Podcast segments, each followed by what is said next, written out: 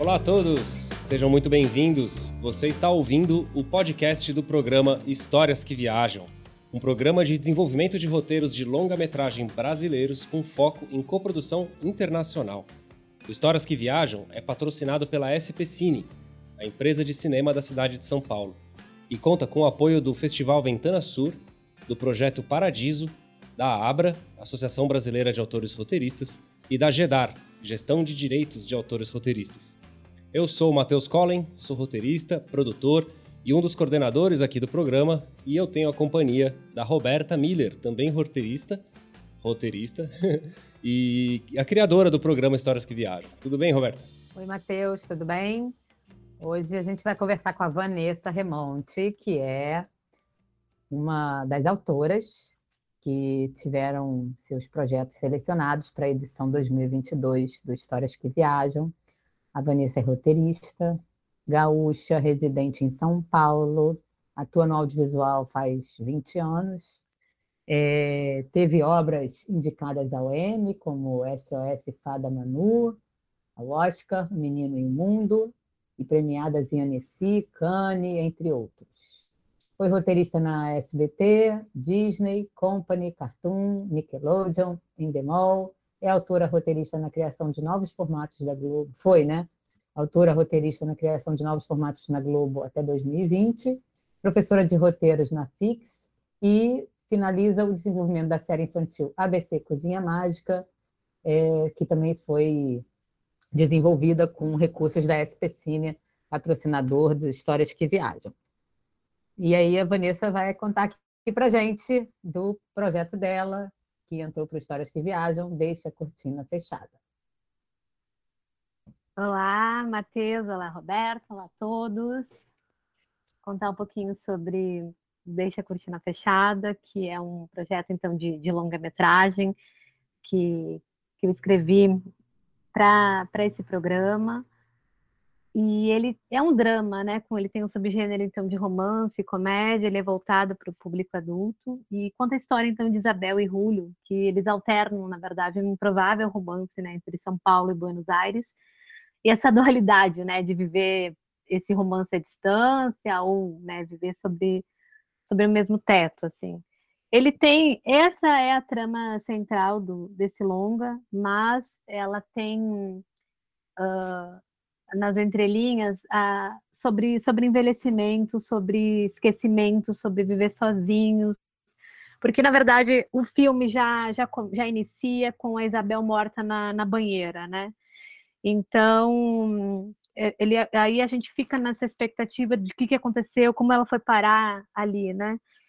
A ideia, então, é que ele tem um recorte que ele se inicia mais ou menos em 92, em São Paulo, quando a Isabel, que é escritora, ela decide comprar um apartamento, né?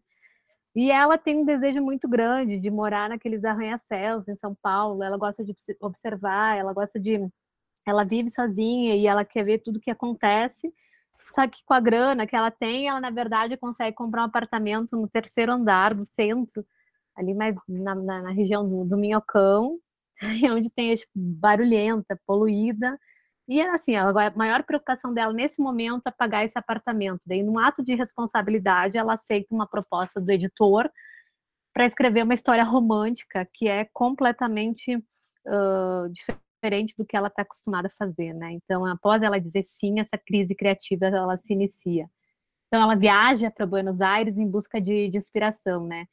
E tudo que ela não quer naquele momento, né, conhecer outra pessoa, e daí durante essa estadia, ela acaba conhecendo o Rúlio, e entre diálogos tumultuados e provocativos, a gente vê ali uma paixão iniciar, e ela põe um ponto final no, já, já no início, assim, ela eu preciso escrever um romance, não viver um romance, né?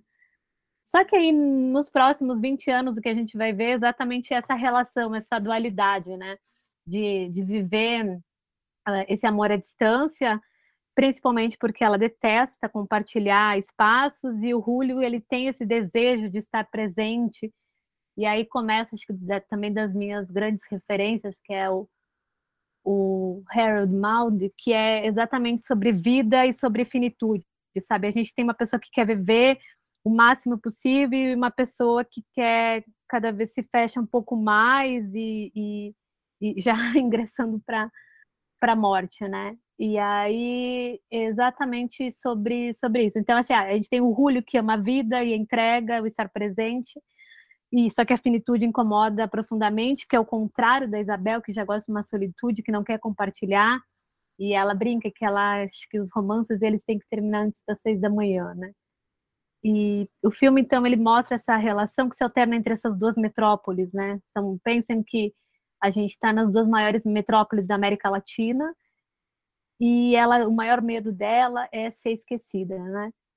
Então, a gente eu lanço essa exatamente essa pergunta, como é que uma pessoa passa 15 anos morta numa banheira mumificada sem que ninguém uh, lembre-se dela, né? Então acho que em, resumo é isso. Tem uma, uma imagem muito forte, né, nessa cena que você comenta que é a cena de, de abertura do longa, que é já a, a Isabel, né, já morta na banheira ali há muitos anos, né?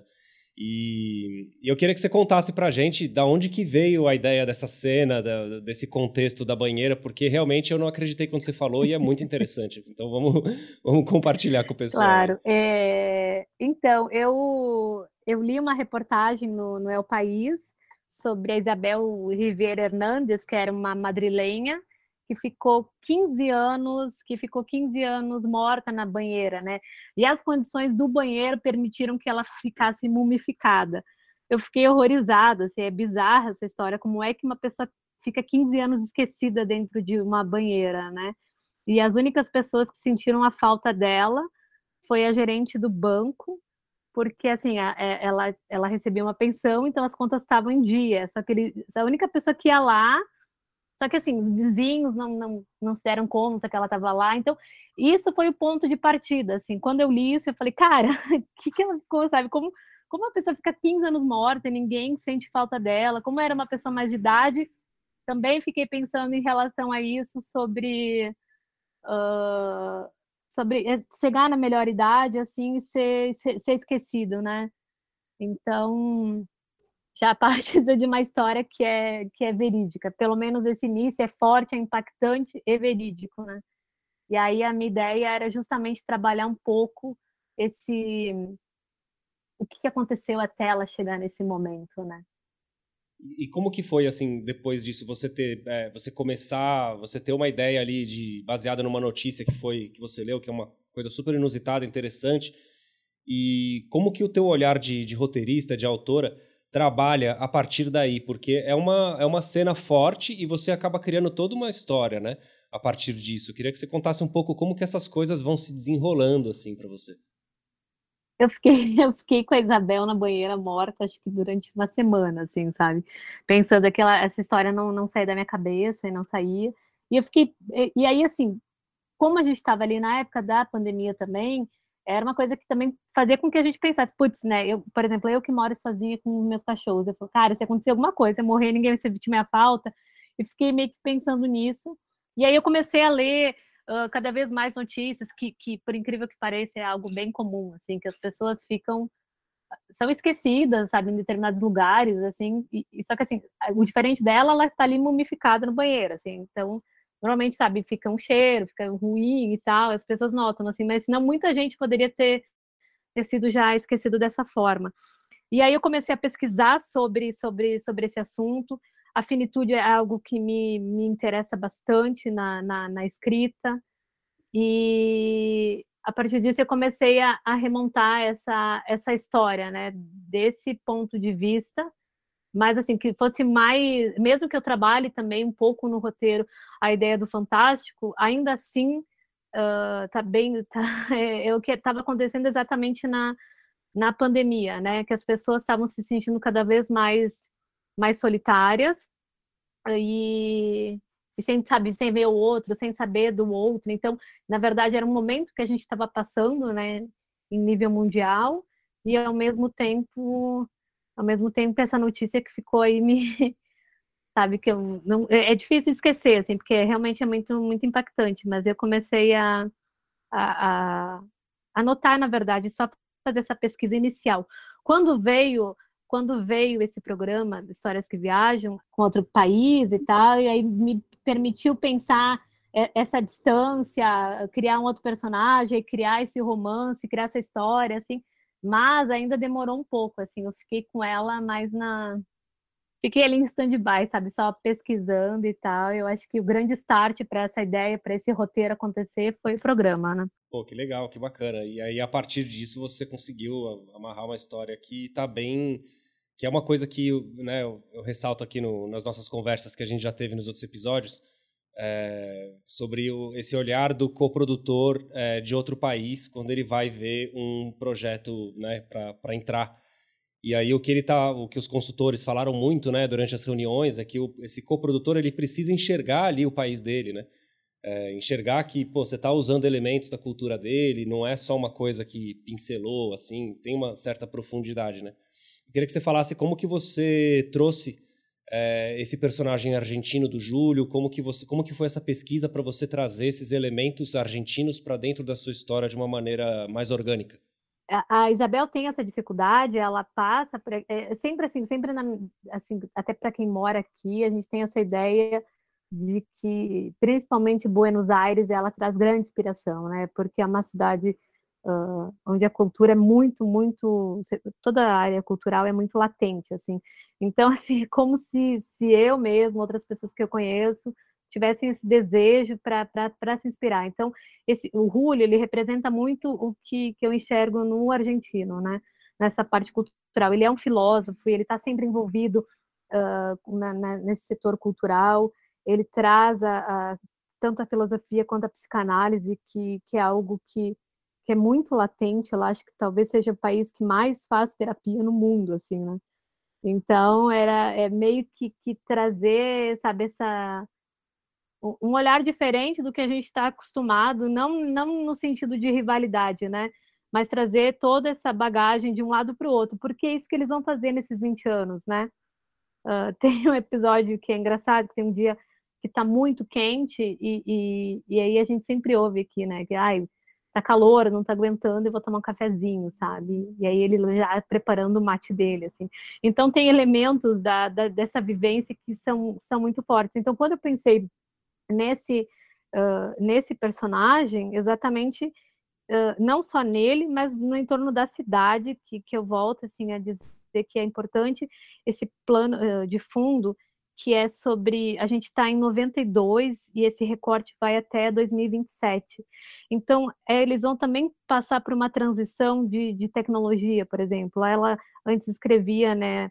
Os livros dela, a máquina de escrever, ela passa pelo computador, ela tem essa dificuldade. Então, conforme também esses personagens eles vão envelhecendo, há essa mudança, essa mudança uh, em comportamento, no social, mas também de, de resistência, né? Porque é, é dadas personagens mesmo. E em relação a, a, a juntar esses dois personagens, é, que os dois são protagonistas, né? Que uma das coisas do edital era isso, né? Que pelo menos um, o protagonista fosse daqui, ou antagonista, enfim, fosse fosse da qualquer lugar da América Latina, mas eu preferi que os dois tivessem esse mesmo esse esse mesmo peso, esse mesmo espaço, mas que mostrassem que, né, que são nas, nas, ambos estão nas duas maiores metrópoles da, da América Latina e que e que se sentem solitários de alguma forma, né? Então é meio que é, é difícil, é meio melancólico isso. Né? É, até, até depois, né? Com essa questão da pandemia, eu acho que, que você comentou também, é, ficou muito latente isso para a gente. Ficou mais perceptível, né? De como a gente é, depois de ter ficado sido obrigado a ficar em casa, de como a gente, apesar de viver em grandes cidades, em metrópoles, a gente é solitário, né, de certo modo, porque a gente está sempre no nosso mundinho ali, nas nossas bolhas, né? E, e, a pandemia meio que obrigou a gente a acentuar isso, né? Então fica, eu imagino até você escrevendo esse roteiro depois de ter passado pela pandemia, já o quanto que que deve ter tido de, de referências ali do, de experiências que você teve durante esse período, né? Exatamente, exatamente. Assim, tem, tem essa coisa de que a gente sempre trabalha em casa, acho que o roteirista é o que mais faz home office na vida, assim, né?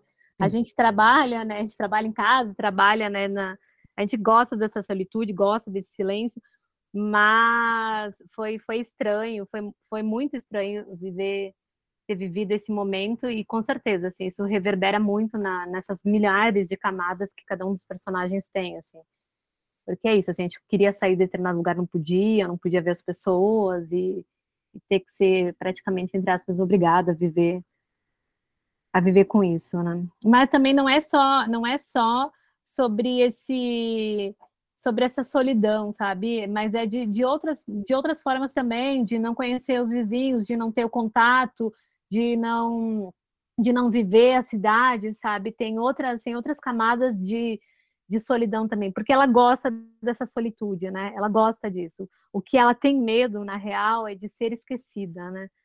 É, gosto muito, Vanessa, do, do seu filme. Ele me lembra muito, falei com você já, né? Assim, uma Ilan Kundera. Ele tem uma coisa introspectiva, de reflexão do tipo de vida que a gente leva. Eu acho que é uma história universal. É, queria saber como é que você acha que o programa, o Histórias que Viajam, é, tem colaborado é, para você nessa, nessa escrita. Então, primeiro é, é isso, assim, me deu esse, me permitiu, né, participar, assim, só de participar do programa, depois de ter sido selecionada, para mim já já foi um grande passo, assim, porque me permitiu contar essa história, principalmente porque é um programa de autor para autor, né? Então a gente se sente muito mais livre e, e, aí se permite várias coisas que talvez num outro edital, às vezes por ser um pouco mais comercial, não me daria essa, essa oportunidade. E, e eu fico muito feliz de ter falado isso, porque, claro, que, que, que é de um dos autores que, que eu gosto muito, e, e que em alguns deles eu até cito no, no roteiro, ele me deu exatamente esse tempo de escrita. Se não me preocupar se eu vou vender ou não, claro que a gente sabe que, que o desejo é sim de produção, é de fazer essa coprodução, mas eu acho que ter esse tempo, sabe, de, de, de escrita, de escrever esse primeiro tratamento, ter essa devolutiva de vocês, depois escrever de novo, ter essa participação, tipo, de um olhar de, de vocês aqui no Brasil, do, do Santi do Martim na Argentina, sabe? Então a gente, eu consegui ter com mais clareza uh, na, na, na, escrita uh, esse olhar, sabe, do, do outro lado também, né? Porque, claro, se, se esse projeto ele for, sabe, desenvolvido, se esse roteiro for feito mais para frente, é, é, é, muito importante também que tenha esse, esse, esse alguém, enfim, para fazer, nem que seja um punch-up final para fazer um argentino, né? Porque até em algumas oportunidades eles até falaram, ah, talvez um argentino não pense assim, não pense assado, né? Mas assim, acho que o mais importante é isso, sabe? É quando é de autor para autor, e eu acho que vocês entenderem também o nosso tempo e, e não ter essa cobrança comercial. Para mim, acho que, que é o que mais vale nessa nesse programa, né? Porque assim, eu tenho certeza assim que, que que um projeto como esse dificilmente ele ele entra num circuito comercial exatamente isso assim ele é ele acho que eu estou fazendo cinema de verdade acho que vocês estão me permitindo depois desses últimos anos que, que foi muito tumultuado nesse país voltar a fazer cinema voltar a fazer desse modo uh, contemplativo sem essa pressão e, e, e, que eu possa ser eu mesma nessa escrita né? Muito bacana. Isso que acaba fazendo bons roteiros também, né? Quando você tem esse tempo de maturação e você pode escrever, viver o que você está escrevendo, levar para outras pessoas e receber feedbacks e pensar sobre esses feedbacks e depois reescrever, né? Tudo isso não, não é uma coisa que você faz a toque de caixa, né? É, então, realmente, quando você tem um, um, espaço para se dedicar, é, é uma grande oportunidade. E eu queria saber, assim, de você, é, do seu processo, porque você já é uma roteirista profissional, você já foi, é, já ganhou prêmios super importantes, foi indicada ao Oscar com Menino e o Mundo, é, que é uma animação super legal. É, e você tem essa experiência da animação, né, bastante na sua carreira, você estava comentando comigo. Eu queria saber, assim, a partir do seu, do seu momento de iniciar uma história, de como você vai escrever, como, quais ferramentas você usa, assim, narrativa, sabe? Você, você gosta, sei lá, de se apoiar muito em estrutura de três atos, em jornada do herói, você pensa primeiro a partir do personagem, depois você vai pensar em estrutura, o visual também tem importância. Como que funciona essa criação para você? Então, ela, ela é, talvez seja um pouco diferente até das pessoas que vão ouvir aqui, porque eu venho desse universo da, da animação, né? Então, eu, é isso, assim, eu tenho, eu encontrei esse recorte do jornal e eu comecei a ficar pensando nela e desenhando essa banheira, e aí eu fiz as primeiras sequências em, em storyboard mesmo e fiquei pensando muito nisso. Eu, sou, eu preciso muito desse visual, eu preciso imaginar toda essa cena para depois começar a escrever. E eu, nesse caso, a gente tem aqui é uma é uma ironia dramática, né? Eu já começo no, no, início já matando a personagem. Então eu sei que essa, tipo, eu sei que o espectador vai ter o tempo todo, sabe, tentando alertar ela e não sabe o que vai acontecer e vai causando essa essa estranheza, esse desconforto nessas atitudes que a personagem vai tomando. Então, a primeira coisa que eu faço é construir todo esse universo. A partir disso, eu fico muito, durante muito tempo mesmo, né, nessa nessa estrutura da personagem para depois partir para então para a estrutura da narrativa, né? Mas ainda assim eu tenho muito ainda da, da animação, porque eu escrevo, eu estou escrevendo o roteiro, eu paro, eu desenho, aí eu reescrevo, aí então elas se misturam muito, né?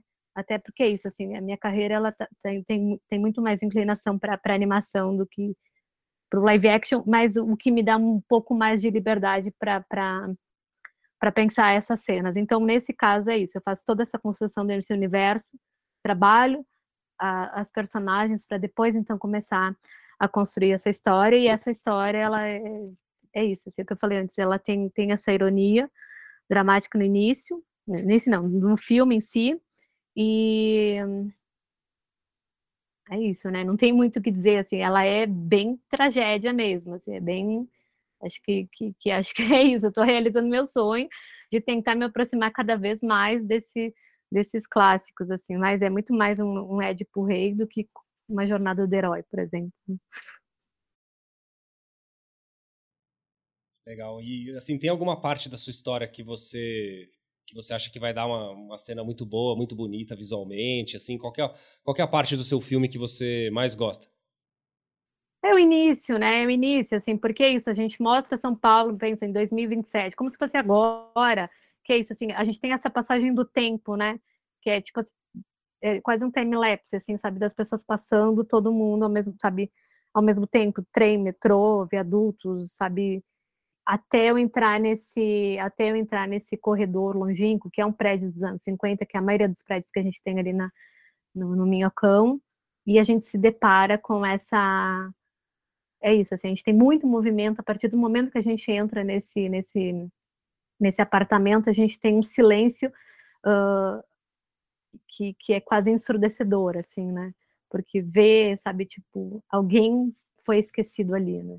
Então, para mim, ela é muito emblemática, ela é muito forte, e, e, e, por isso que eu escolhi essa, não só essa, não, não é a escolha da cena, mas é a escolha de como eu vou trabalhar a narrativa, né? Porque eu já, já inicio com, com ela morta, né? Então, acho que muito essa pergunta, né? O que, que vem depois disso? Essa é uma cena bem impactante da história, né? Eu gosto muito também da cena da invasão do jardim da vizinha.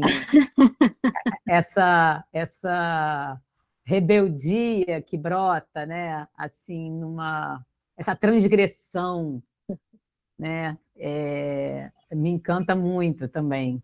É, na verdade, essa história eu gosto muito dela, então tenho suspeita.